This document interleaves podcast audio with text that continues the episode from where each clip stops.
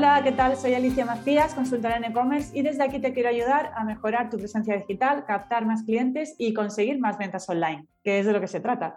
Y para ello tenemos hoy a una súper invitada que es Emma Yensa. Emma es emprendedora, CEO de dos empresas y consultora de marketing digital, que además me comenta que disfruta mucho enseñando a crecer a los demás, tanto a sus clientes como a sus estudiantes. Bienvenida, Emma.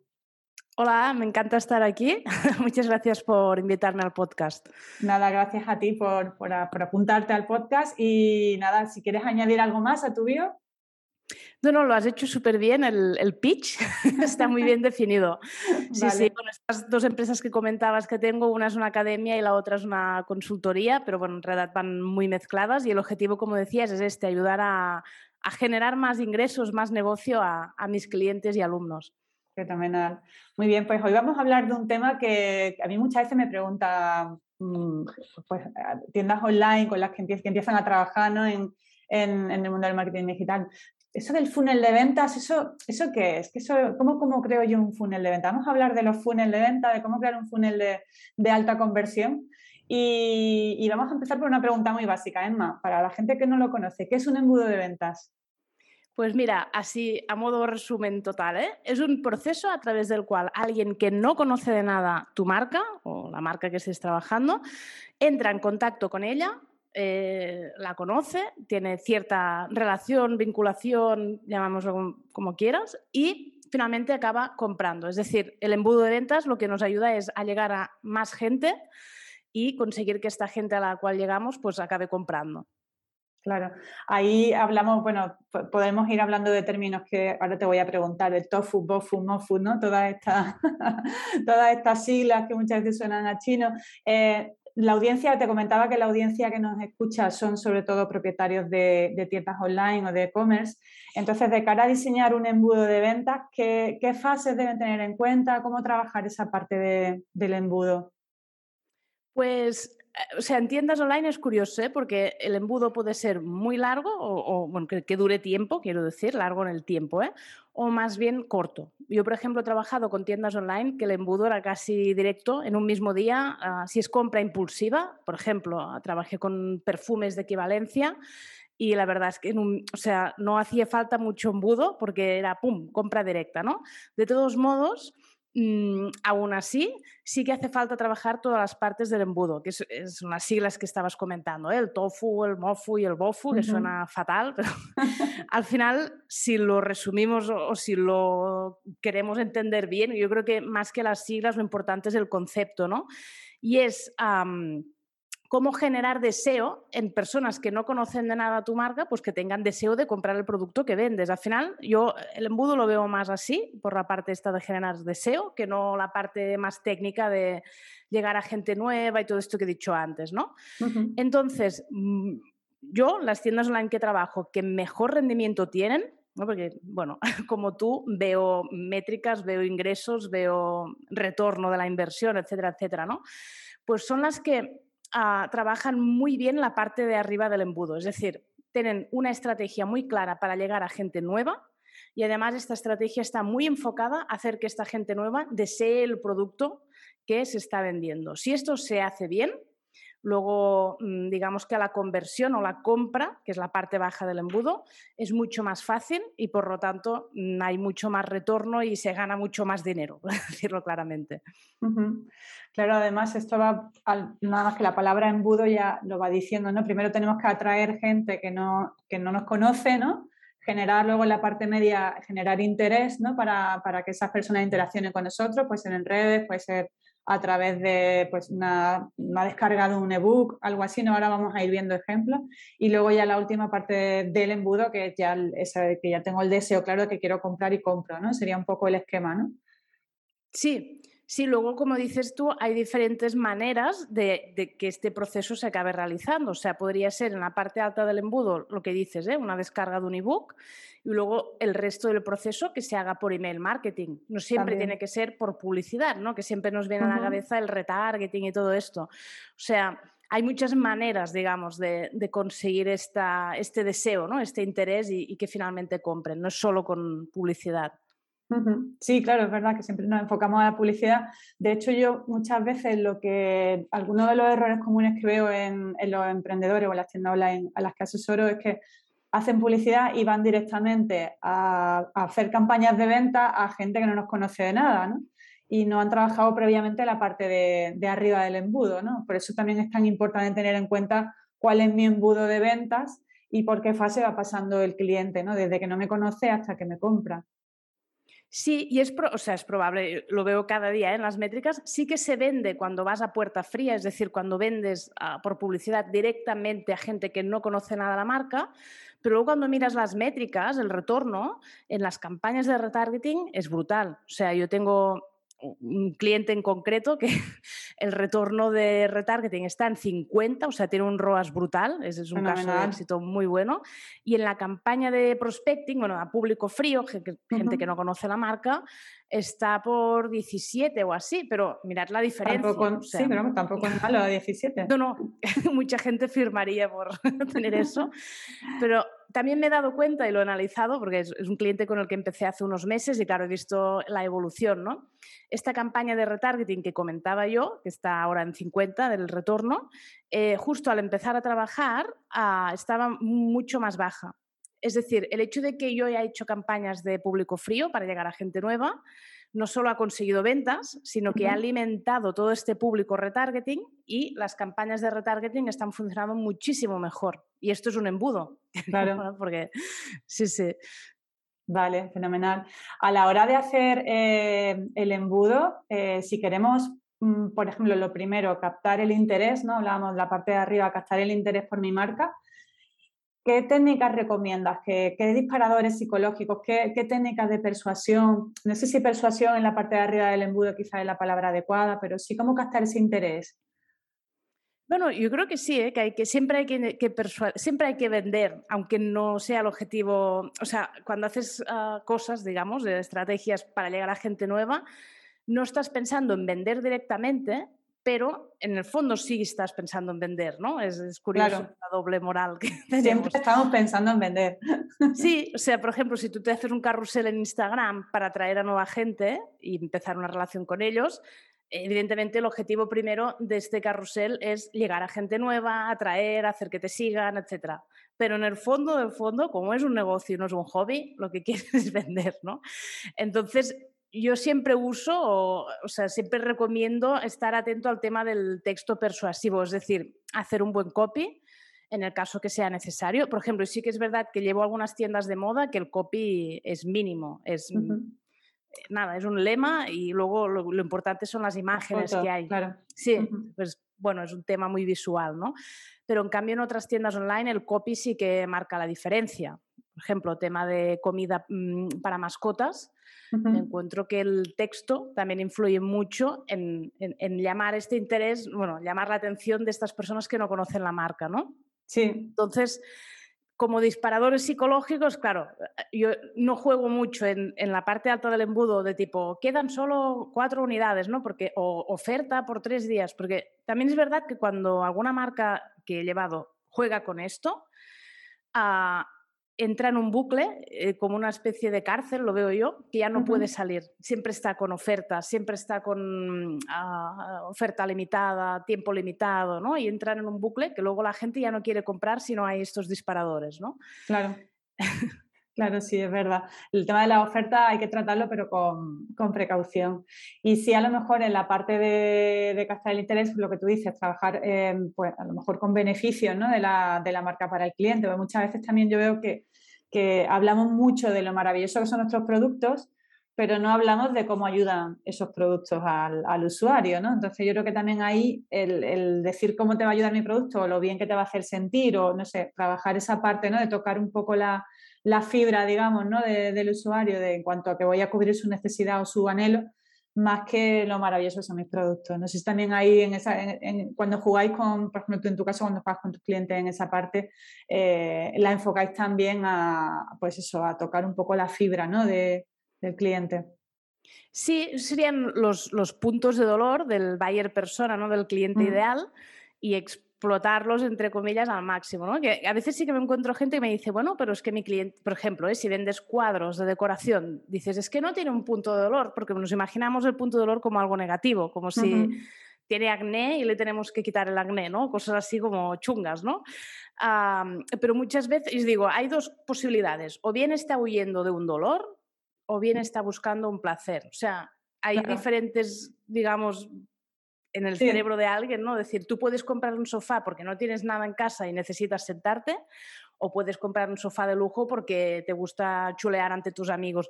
Es diferente, ¿no? O sea, es un sofá, lo mismo, pero el motivo es diferente. Entonces es muy importante que las marcas identifiquen esto, es decir, que sean capaces de decir, vale, yo que estoy vendiendo una necesidad así más básica de alguien que quiere huir de un dolor y necesita tal, o estoy ya mm, jugando con autorrealización y aspiraciones más grandes, ¿no? Yo qué sé, pues un tema de decoración, pues alguien que quiere tener la casa más bonita, yo qué sé, para ir a un sencillo. Entonces esto sí que es eh, yo me, llegan clientes ¿eh? que veo que esto no lo tienen identificado. Ellos venden y tienen productos, pero no. Por eso acaban jugando con la oferta, porque no, no, ven otro motivo, ¿no? Claro, no te iba a decir que precisamente en el, en el programa de, de, mentoring que tengo grupal que te comentaba antes, lo primero que toco es, eh, y fíjate que llegan tiendas online que ya están en funcionamiento, lo primero que revisamos es el buyer persona y la propuesta de valor, porque es que es verdad que muchas veces no lo tenemos claro, ni lo transmitimos en la web, que también es muy importante transmitirlo en la web, ¿no? Que cuando la gente llega a la web, si voy a hacer campañas de publicidad, por ejemplo, que cuando la gente llega a la web vea pues son mensajes que tú comentas, ¿no? Que diga, oye, pues sí, esto es lo que me pasa a mí o esto es lo que a mí me gustaría, ¿no? Sí, sí, tal cual. Y es curioso, ¿eh? porque es lo que dices, hay tiendas online que venden, y yo lo veo cada día, ¿eh? pero no tienen claro esto. digo, ostras, bueno, sí, afinas un poco más y, lo que dices tú, lo pones en la web y, todos los valores de la marca, bueno, se ven en, las comunicaciones, los emails, los, yo sé, los carruseles de Instagram, todo lo que se hace, ¿no? Claro, luego vas mucho más alineada con tu cliente ideal y hay un, match, ¿no? Hay Conectas más. Claro, claro, claro. Te voy a una, un, ejemplo muy básico, Emma. Eh, te llega un cliente, eh, está empezando, lleva a lo mejor, pues no sé, tres, cuatro meses con la tienda online, sí que tiene más o menos claro sus valores de marca. Eh, ¿Cómo empiezas a trabajar el embudo? ¿Cuál es tu recomendación ahí para una tienda online que lleva poco tiempo, quiere arrancar, quiere a conocer y que empezar a vender, por supuesto? ¿Cómo le recomendarías que montara el embudo? Claro, aquí hay dos vías. Una, la vía rápida, que es como el atajo, que es publicidad, porque claro, la publicidad te hace llegar a mucha gente, ah, pagando, claro, pero te hace llegar a mucha gente en poco tiempo. En cambio, si te dedicas solo a hacer ah, contenido orgánico, ya sea un blog para posicionar en SEO, ah, o sea, para posicionar en Google o yo qué sé, en Instagram, YouTube, TikTok, lo que quieras, ¿eh? es más lento, porque claro, las estrategias orgánicas son más de medio largo plazo, ¿no? Entonces yo lo que recomiendo es un híbrido, a tener claros qué canales hay que trabajar a nivel de estrategia orgánica. Al principio diría que dos y no más, pero puedes volver loco. y, y, luego eh, o sea, iniciar publicidad porque es que si no se ralentiza todo y se desespera, nadie tiene esta paciencia, ¿no? De decir, bueno, me voy a esperar dos años. No, es mejor publicidad. Además, la publicidad tiene una cosa que es que te ayuda a validar los mensajes, por ejemplo, lo que decíamos, el texto persuasivo, las imágenes, lo, que sea que transmite, o la oferta incluso, o la landing, todo, ¿eh? y puedes ir pivotando, ¿no? Decir, mira, pues esto no funciona, lo he probado dos semanas, voy a cambiar un poco la oferta, el copy, no sé qué, a ver si ahora sí funciona, ¿no? Es como que vas mucho más rápido, incluso en, aprender del fracaso, digamos, de lo que estás haciendo mal, ¿no? Entonces yo recomiendo híbrido, pero híbrido de verdad. Es decir, yo siempre digo que de la publicidad se intente coger siempre el email de la persona, porque una vez entran en tu lista ya no dependes de pagar por publicidad para llegar a esa persona. Y mm. entonces, además, a través del email marketing puedes ir ah, consiguiendo que vayan bajando en el embudo, ¿no? O sea, concienciándoles, haciendo que tengan deseo, etcétera. Claro, que es curioso que además, por ejemplo, yo con, la mayoría de tiendas online con las que trabajo, la parte de email marketing, eh, no montan embudo, ¿no? Es, algo que es muy curioso, ¿no? Yo al final me centro en vender y luego cuando ya tengo el email, pues sí, lanzo una newsletter a la semana, pero siempre orientada a la venta.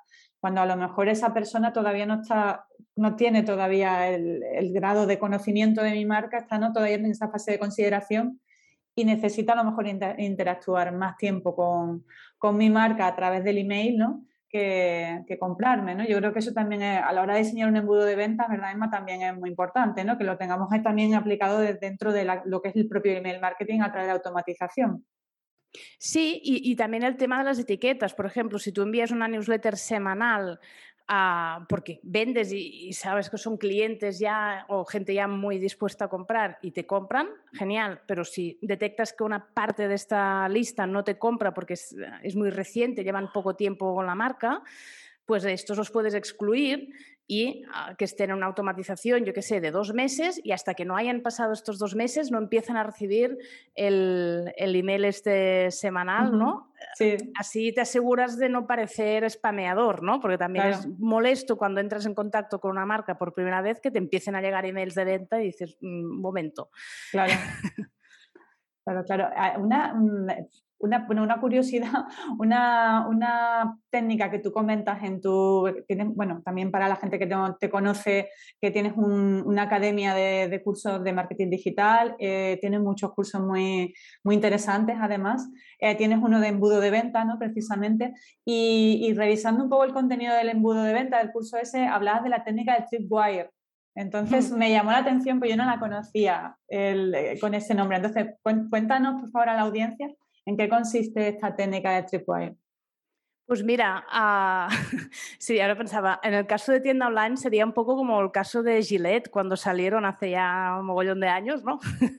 que ahora no recuerdo exactamente cómo iba, ¿eh? pero creo que vendían, uh, o sea, las, las, algo iba aparte, es que ahora no me acuerdo muy bien. Uh, mal ejemplo porque no, no, me acuerdo, muy mal.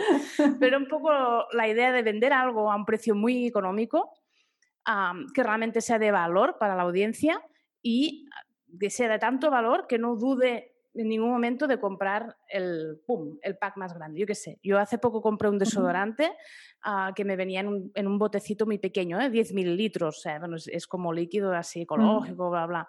Claro, yo lo compro, como es el starter pack, por ejemplo, es muy barato. Por lo tanto, aquí bajan las barreras. Si algo es muy barato, ya no te sientes mal. O sea, si lo compras y te has equivocado, mm, no pasa nada, no es tan grave. Si te has gastado 10 euros, pues mira, da igual. O sea, no es tan bestia. El error es como, bueno, no pasa nada.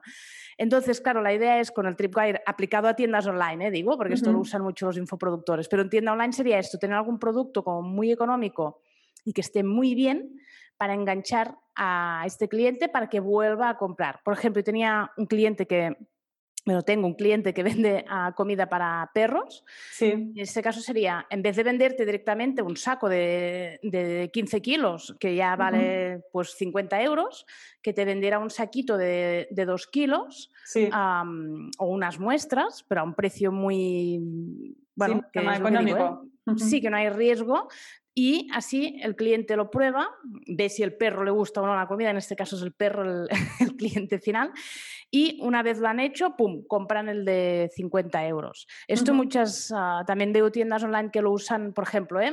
Ah, lo he visto en típicos batidos estos de proteínas, que te venden una muestra de 10 ah, sabores diferentes para que tú puedas, ah, bueno, también elegir qué sabor te gusta, te lo vende a un precio muy irrisorio, por decirlo así, y luego ya te enganchan. Sería un poco esto en tienda online. Sí. ofrecer algo de valor que no sea muy costoso para luego ya, aquí casi lo tenemos, lo tenemos que entender casi como una estrategia de captación, ¿no? Más que de beneficio, ¿no? el vender a lo mejor ese producto que no es em, precisamente el más rentable o el más, em, eh, el de más valor que tengo en la tienda online, a lo mejor a nivel económico no, me va a compensar tanto, pero sí al, final tenemos que pensar que es una estrategia de que voy a conseguir captar el cliente y el cliente me va a comprar luego de forma más recurrente. ¿no? También entiendo que esta técnica puede ser útil para quien tenga tener un producto que se presta a recurrencia. Mm.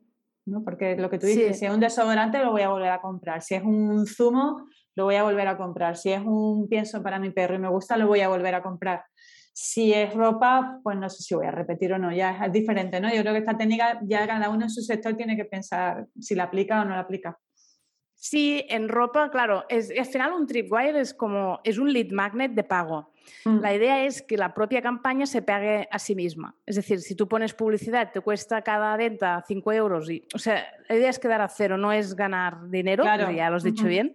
Claro, un tema ropa, mm, no sé, no sé. Pero es más complicado. Ropa, exactamente, sí. Por eso creo que, que la técnica esta quizás eh, está muy bien pensada para sectores donde se presta el proceso de la recurrencia, ¿no? Alimentación, por ejemplo, podría ser un buen caso, o el caso de la, de la higiene, ¿no? de, la, de la cosmética.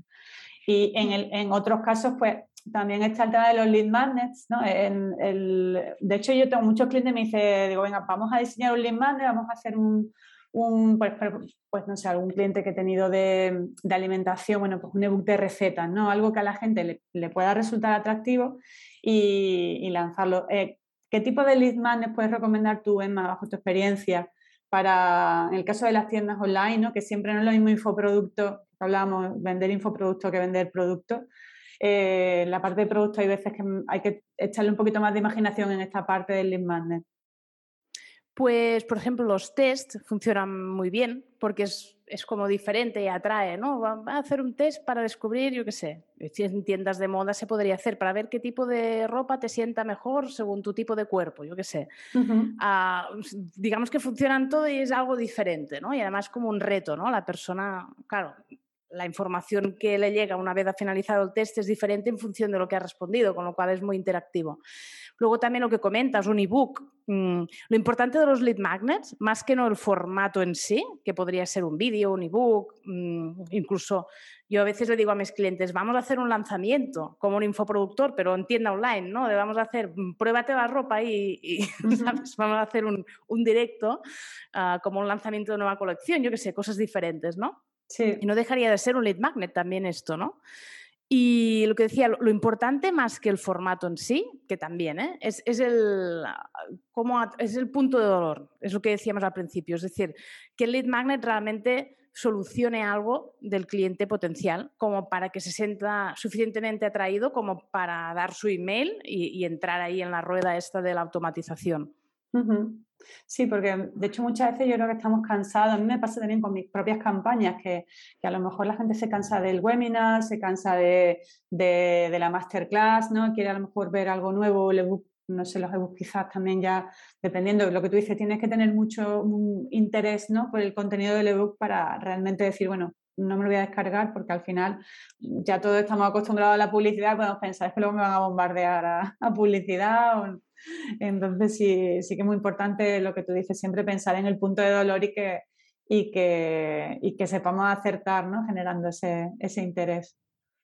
Mm, sí, sí, eso además en publicidad se nota mucho porque desde el coste por lead, o sea, lo que te cuesta conseguir que cada persona nueva entre en la, en la lista, o incluso en Instagram, ¿eh? si publicas carruseles para atraer leads, por decir algo, ¿eh? o posts o vídeos, lo que quieras, y ves que unos uh, a tope y los otros no van tan bien. Y en publicidad igual, ves que algunos mm, titulares pueden ir muy bien y otros no, y de ahí vas aprendiendo. Y realmente el rendimiento se modifica mucho en función de todo esto, ¿no? Pero claro, sí que tienes que estar encima y estar dispuesto a, cambiar. Es decir, a veces me encuentro clientes que tienen una idea genial y no la quieren cambiar. O sea, creen que esa idea es lo mejor de todo, lo lanzamos, vemos que no va bien y, no están como dispuestos a decir, bueno, vamos a verlo desde un ángulo diferente porque este no ha funcionado. Y eso también, yo recomiendo que cuando se hace un lead magnet se esté dispuesto a cambiarlo todo. O sea, que si no va bien, ah, hacemos otro o modificamos el que tenemos para que se adapte mejor. Claro, sí, al final este mundillo también es mucho de ensayo y error, ¿no? Sobre todo también en la parte de campañas. Yo creo que la fórmula mágica no existe. Si no, si no vamos probando, no, lo mismo lo que te dice, lo mismo hacemos un, algo que tiene éxito de entrada que, estamos iterando, iterando, iterando hasta que tenemos que dar con la, con la tecla y medir. Eh, hablábamos antes de las campañas de Publi, eh, para tener un embudo de alta conversión, ¿no? como hablábamos que era el título del, del programa de hoy, eh, yo creo, y te lo pregunto a ti, publicidad sí o sí, y lo has comentado antes, o sea, podemos hacer un embudo orgánico, pero si no nos apoyamos en publicidad, mm, vamos a tardar mucho más, ¿verdad? Sí, o incluso, por ejemplo, ¿eh? una tienda que tenga un, embudo orgánico muy potente. Mm, claro, no hacer publicidad es renunciar al retargeting y eso es una lástima, porque normalmente las, campañas de retargeting, cuando hay una buena estrategia de, de contenidos, una buena estrategia orgánica, va muy bien. Y claro, es una lástima perder eso. Es como si renunciaras a parte del pastel, ¿no? Claro. entonces yo digo, vale, o sea, puede ser ¿eh? que en una tienda online solo haga retargeting en Google Ads y en Facebook Ads, por ejemplo, o en Pinterest, yo qué sé. Pero, mm, pum, a menos que haga esto, si tiene una buena estrategia orgánica. Si no hay estrategia orgánica, y así que, claro, dependerá de la publicidad todo el embudo. Claro. Cosa que también no recomiendo para nada porque cada vez se está encareciendo más la publicidad y por lo tanto cuesta más sacar retorno de los anuncios y si no te apoyas en una estrategia orgánica ah, va a costar tener margen de beneficios. Claro. aquí, bueno, sí, tú lo que tú dices, combinar ¿no? la parte orgánica, que es verdad que no es inmediata, pero sí que sí, por ejemplo, tenemos un blog, posicionamos muy bien algún post del blog, pues aprovechar ese tráfico que ya nos está llegando para, hacer retargeting. Si no partimos, si partimos desde cero, ¿cómo recomiendas tú montar el funnel en la publi? Montamos diferentes campañas, una tráfico frío, luego hacemos remarketing, ¿no? Lo habitual suele ser, eh, aunque también, pues eso, hay gente que dice, no, yo directamente a tráfico frío voy directamente a objetivo ventas y luego además le hago retargeting. ¿Cuál es tu recomendación ahí, Emma? Pues primero, ah, o sea, todas las vías son posibles, ¿eh? porque sí que uh, esto que dices de ir directamente a compra con tráfico, o sea, público frío, es lo que he dicho antes, si el producto es muy de compra impulsiva y no es, o sea, y el precio es económico, sí que es posible ah, vender y tener mucho retorno y está bien pero de todos modos, mm, cada vez más, ah, digamos que se está sofisticando el tema mm, del embudo dentro de lo que es Facebook Ads, o la gente se está sofisticando, ya no es tan fácil vender, ¡pum!, a, público frío, también porque yo creo que la gente está más acostumbrada a, ver publicidad y la ignoran más, bueno, cada vez pues estamos ah, ya como cuando leemos una revista, ¿no?, que pasamos página y los anuncios no los hemos visto. Entonces yo aquí recomiendo, para hacer un embudo bonito, digamos, a primero hacer campaña público frío con objetivo ver contenido o añadir carrito, o sea, probar, ¿eh? probar uno u otro y ver resultados, decir, mira, pues en mi tienda online me funciona mejor el ver contenido, que es una especie de campaña de tráfico, pero en la que intentamos captar tráfico de calidad, que vean el contenido, la ficha de producto, etcétera. Luego, hacer campaña de retargeting. Al principio incluso hago campaña de retargeting objetivo añadir al carrito, no objetivo compra. Básicamente porque cuanto más alto es el objetivo o el compromiso que estamos pidiendo, menos se va a distribuir la campaña, o sea, menos gente va a llegar. Yo esto lo veo, o sea, si campaña de añadir al carrito tiene más alcance con el mismo dinero, que campaña compra. Tiene menos alcance con el mismo dinero. ¿no? Entonces, sobre todo si se está empezando, yo no me iría a la conversión alta a compra porque requerirá más ah, inversión y además ah, el algoritmo de Facebook no sabe muy bien a quién tiene que vender, porque no tiene datos para poder extrapolar. Entonces, al principio, ah, lo, que recomiendo es esto, ver contenido, que son las campañas más baratas, por decirlo así, e incluso a retargeting añadir al carrito. Luego ya cuando haya datos y así, se puede pasar a compra directa eh, y en retargeting también compra directa. Yo hago este proceso, o sea, no solo el embudo en sí de la gente, sino en función de si la cuenta lleva mucho tiempo o no, a un tipo de campaña u otro. Vale. Muy bien.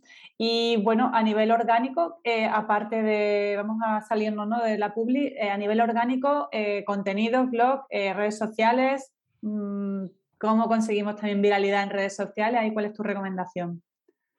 Pues ahí también es muy prueba, en, bueno, ensayo y error, ¿no? Sobre todo en redes sociales, ¿no? Es lo que te decía, tú publicas en Instagram pensando que has hecho el gran reel o el gran carrusel y ahí no, no, hay interacción para nada y luego publicas otro que creías que era mediocre, que no era tan bueno y de repente, ¡pum!, se dispara, ¿no?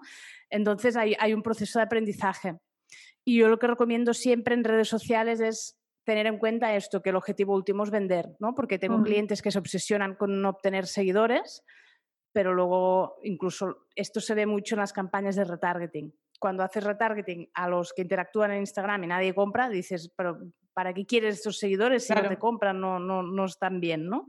Claro. Y en el caso del blog, claro, yo también diría, vale, haz un blog, sí, pero uh, céntrate en el SEO, o sea, que el objetivo último también sea posicionar ciertas palabras clave, ¿no? Que tú sepas que, bueno, que vas a ir atrayendo gente que, que van a entrar en tu lista, por ejemplo, o que luego les impactarás por retargeting y acabarán comprando.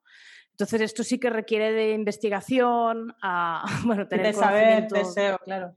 Mm. Y de la competencia, ¿no? Porque si ves que la competencia está ahí, yo que sé, una palabra clave que es muy difícil de posicionar y tu competencia está, yo te diría al principio no te pelees por, o sea, vete más por palabras clave más pequeñitas que no tengan tanta competencia, pero que te vayan dando tráfico, ¿no?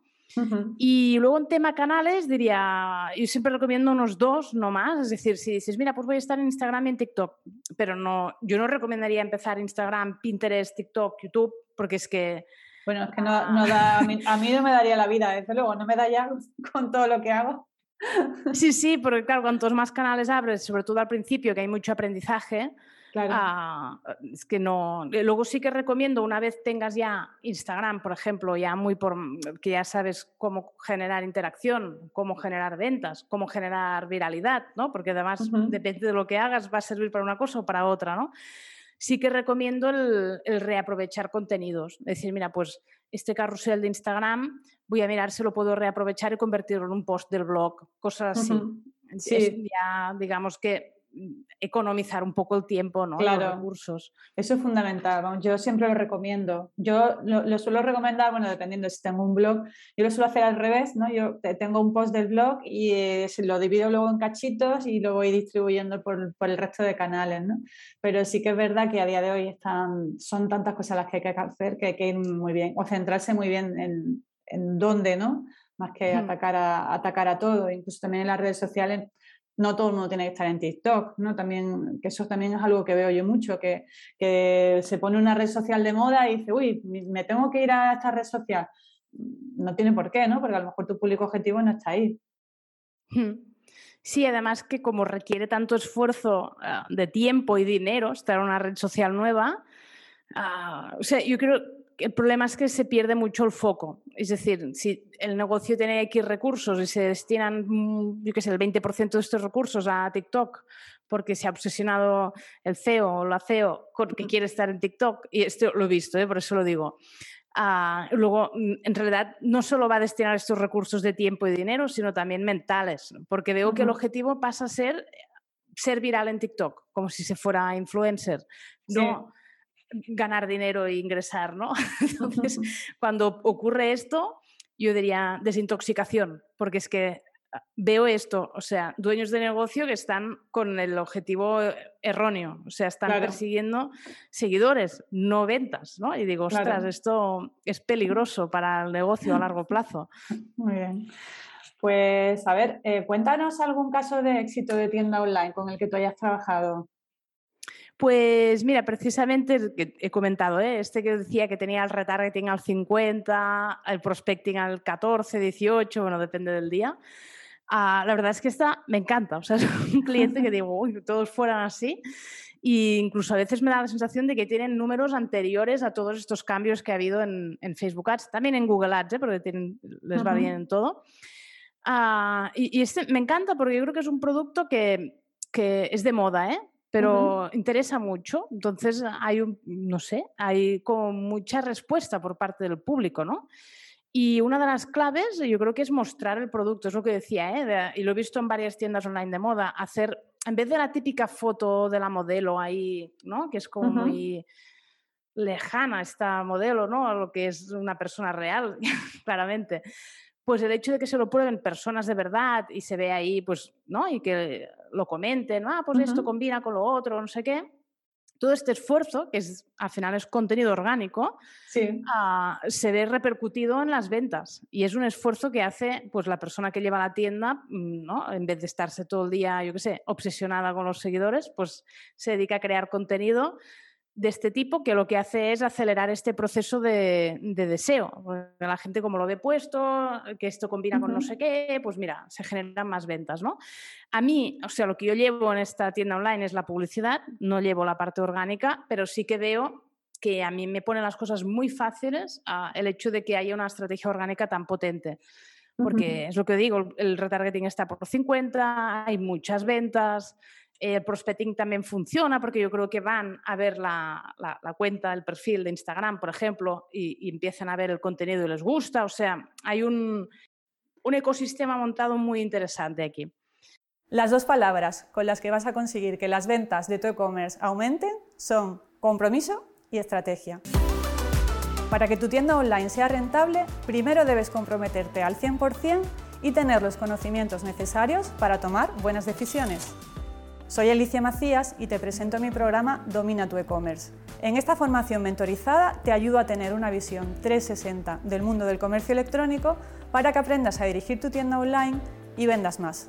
Y así es como lo vamos a conseguir, analizando el estado de tu negocio y creando una estrategia digital efectiva, utilizando las herramientas del marketing online más adecuadas para tu tienda y guiándote en todo momento para que controles cada paso del proceso.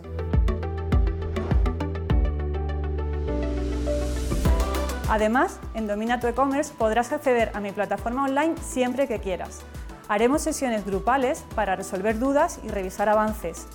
Y para que compartas tus experiencias con otros emprendedores del mundo e-commerce, te daré acceso a mi grupo privado de Facebook. Si piensas que este es el impulso que necesitas para que las ventas de tu tienda online despeguen, entra en mi programa y comienza a dominar tu e-commerce.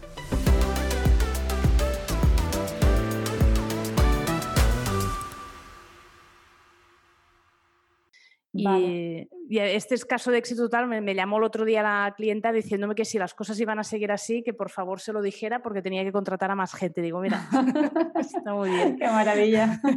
sí, sí. Claro, aquí al final también el, muchas veces el kit de, la, clave del éxito es el, cómo aportamos valor, ¿no? Porque es lo que tú estás comentando. Yo tengo, de hecho, tengo una clienta que también funciona muy bien así en redes porque lo hace muy bien a nivel orgánico porque pues eh, sale pues, combinándose ropa, comentando, es como casi un asesoramiento que se hace de redes, ¿no? Y, gente, pues lo que dice, no son modelos, son ellas mismas. Eh, eh, al final ahí la base que hay detrás es que estoy generando contenido de valor, no estoy, ¿no? Porque muchas veces también yo creo que el error a nivel orgánico que cometemos es que pensamos solo en vender, hay que pensar en vender, pero también hay que pensar en, aportar valor. Que si yo siempre salgo con fotos de distintas ropas, pero no cuento nada más, no, mm, vale, pues le puede gustar o no, pero esa interacción la vamos a conseguir aportando valor, ¿no? Entonces, y luego ya de ahí Claro, es la, típica tienda online que etiqueta ¿no? los productos y se piensa que Instagram es una tienda y... Claro. y luego a, partir de ahí ya montáis el embudo, ¿no? Es decir, en la parte de prospecting lleváis a la gente a lo mejor al perfil de, Instagram para que la gente vaya a, donde estoy aportando valor, ¿no? A donde lo estoy haciendo bien a nivel orgánico aquí, pues voy a llevar a la gente aquí, ¿no? Más que a la web. En este caso no, no lo hacemos, porque desde dentro del administrador de anuncios esto no se puede hacer, sí desde el botón promocionar, pero en este caso no, lo, que hacemos es llevarles a la web, pero yo como sí que lo divido y, por ejemplo, llego solo a Instagram, excluyo Facebook en algunos conjuntos de anuncios, lo que veo o sea, la impresión que me da a mí, por las métricas que veo a nivel después de la cuenta, es que esta gente no solo ha ido a la web a mirar, sino que han visto el perfil y han seguido la, la, cuenta porque les ha interesado. Sin querer, o sea, sin hacer una campaña específica para hacer crecer el perfil de Instagram, acaba creciendo porque la gente se interesa. Muy bien. Y luego ya pues sí tenéis la parte de, estrategia dentro del embudo ya de hacer el retargeting, ¿no? A todas, a todas esas personas que están interactuando o que están visitando la web. Sí, sí, sí. De hecho, ahí es donde se producen la mayoría de conversiones. Por eso decía, es una lástima que las mm. tiendas online no tengan retargeting. Claro, claro. Ah, ahí es donde la gente termina de convencerse, por, decirlo, así. Es, es ese punto de que, bueno, además muchas veces empezamos una compra y no la terminamos porque nos llaman o estamos en el metro o yo qué sé. Hay mil momentos en los que no estamos por, no, no tenemos la tarjeta, yo qué sé, mil cosas, ¿no? Entonces a veces también perseguir a esta gente un poquitín claro. Ah, va bien porque, bueno, se quedaron a medio comprar y no pudieron finalizar. De todas formas, aquí también es importante que tengamos en cuenta que para hacer retargeting también tengo que tener un, la parte de arriba del embudo haberla llenado un poquito, ¿no? Porque muchas veces hacer retargeting, si no tengo apenas visitas en la web o tengo muy pocos seguidores, al final también esa campaña tampoco va a terminar de funcionar, ¿no? Porque eh, no estoy impactando a mucha gente, ahí los algoritmos tampoco tienen mucha información. Este primero es súper importante que crezcamos en la parte de arriba del embudo, ¿no? Sí, es como una bola de nieve que se va haciendo grande. Claro, al principio no hay, no hay casi material, ¿no? Por decirlo así. Mm. Por eso decía que yo al principio, cuando una tienda online es nueva y no tiene, bueno, no tiene datos ni visitas, el, pixel de Facebook no tiene información, no hay datos, ah, juego mucho con el tema de ver contenido. Estas campañas de tráfico, pero más especializadas porque claro, genero muchas visitas a la web, sin querer también hay añadidos al carrito y también compras, ¿no? Pero llegó a más gente que no se hiciera campaña de compra, que en vez de llegar a mil llegaría a 100 con el mismo dinero y esto no me daría para el retargeting. Entonces sí que es muy importante al principio alimentar esa parte de arriba del embudo para que haya más gente eh, en el, se llama la piscina, bueno, pool en inglés, el saco, digo yo, o la bolsa de público retargeting. Muy bien. Pues a ver, estamos llegando ya al final del programa. Sí, eh, te pediría, si a modo de resumen, ¿qué tres puntos o tres claves son las más importantes para tener un buen embudo de conversión? Pues primero lo que decía, ¿eh? o lo decíamos, de analizar muy bien ah, esos puntos de dolor o por qué deberían comprarnos, ¿no? qué es lo que estamos ofreciendo de verdad de bueno, de beneficio, etcétera, a la persona que va a comprar. Esto hay que tenerlo súper claro, porque a través de esta, digamos, de este conocimiento, de, este concepto que vamos a sacar, es cómo se construye el resto del embudo. Porque, claro, hacer un embudo a nivel técnico, que eso también lo veo mucho, pero que luego no tenga chicha o no encaje realmente con el cliente ideal, tampoco va a funcionar, ¿no? Y luego, ah, como segundo punto, mm, diseñar bien el embudo a nivel técnico, pero no obsesionarse. Es decir, ah, me encuentro también lo que decía, ¿eh? gente que dice, el embudo tiene que ser así y luego no está dispuesta a testear. Lo que he dicho, tanto puede ser campaña de ver contenido como campaña de añadir el carrito, o mira, la campaña de, promocionar, ah, botón, promocionar, perdón, en, Instagram para conseguir más seguidores y más engagement, ¿no? Eso también podría valer para la parte de arriba del embudo testear, testear mucho y, además, como tercer punto, que el embudo evolucione. Es decir, ah, también lo que decíamos, al principio no va a haber datos y vamos a hacer un tipo de embudo, pero cuando ya haya datos podemos ir a saco a vender o podemos trabajar cosas diferentes y por lo tanto hay que tener en cuenta que esta cuenta publicitaria y también la estrategia en sí va a evolucionar, no va a ser lo mismo en el inicio que en el, bueno, luego ya cuando haya más, la bola de nieve ya esté más rodada. Claro, muy bien. Pues muchísimas gracias, Emma. Eh, para los que no te conocen, ¿dónde te encuentran en Internet? ¿Cuáles son tus coordenadas digitales? Pues la web es enmallensa.com, tal cual suena mi nombre.